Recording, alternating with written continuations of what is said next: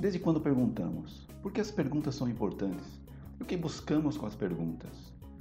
Na verdade, o que a gente está buscando na nossa vida sempre são respostas.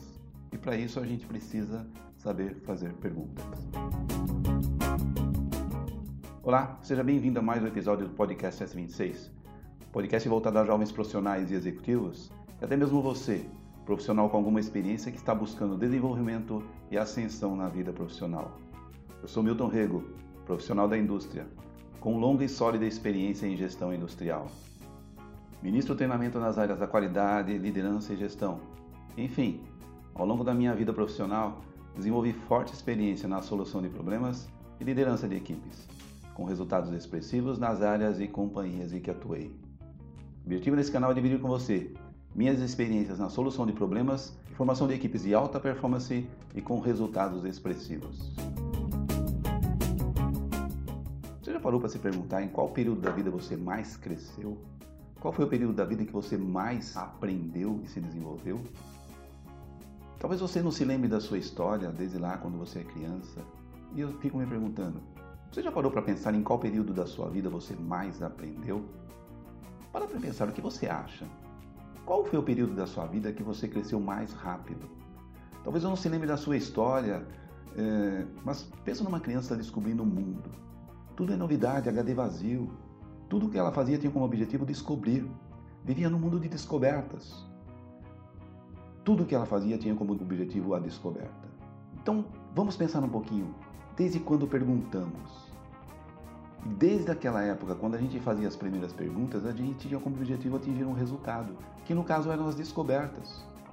E até hoje na nossa vida, toda ação tem como objetivo obter um resultado. Então não vem lá na nossa época o período das perguntas.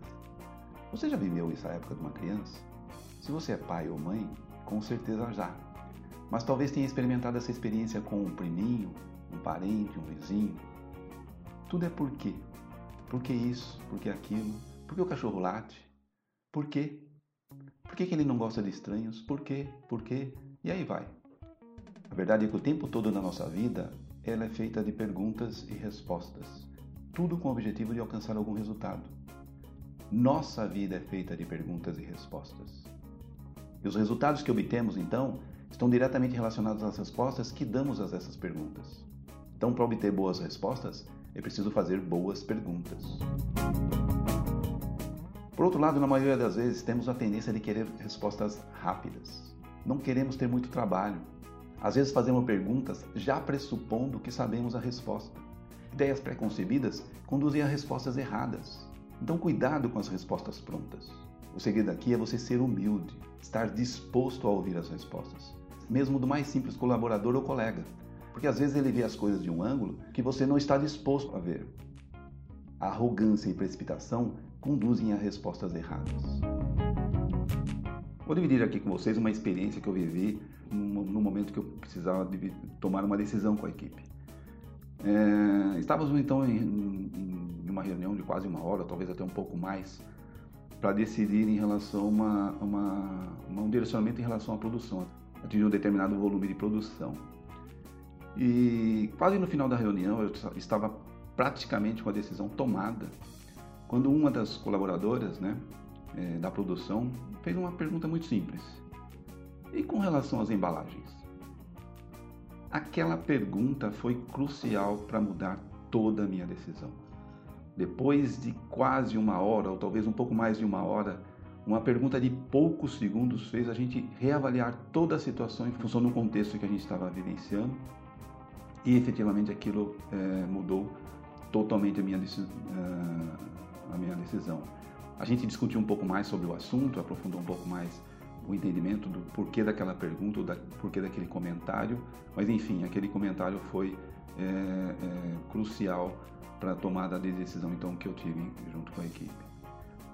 Então o recado aqui é, é sobre a importância de você ouvir a equipe, de você valorizar cada comentário.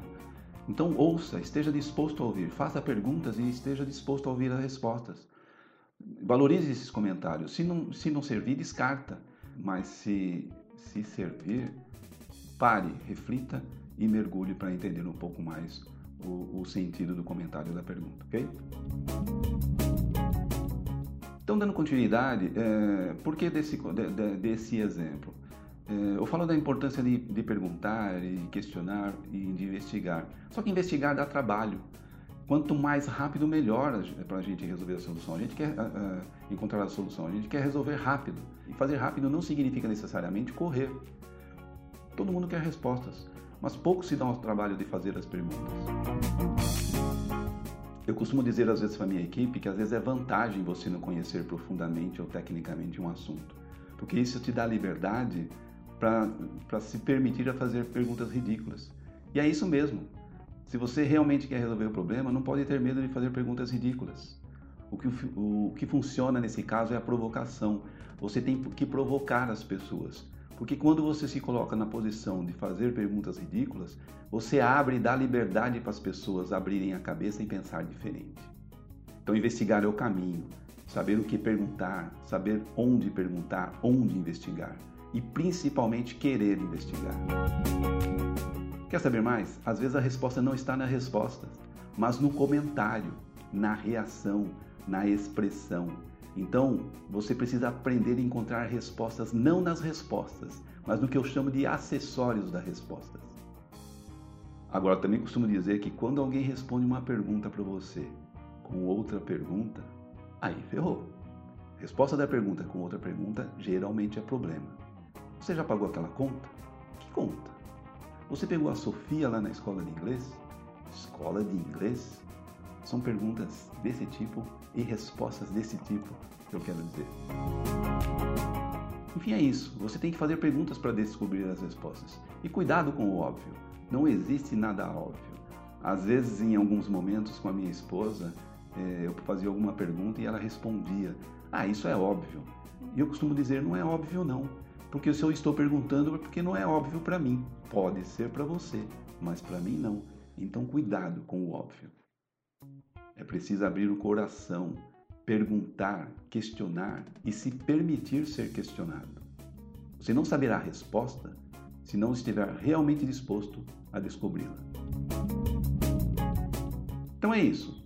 Esse foi então mais um episódio do podcast S26. Espero que eu tenha contribuído de alguma forma para enriquecer o seu conhecimento e que esse possa ser mais um elemento para o seu crescimento profissional e pessoal também. Fique à vontade, opine, comente, compartilhe, me siga aqui e nas minhas redes sociais e divida suas experiências comigo.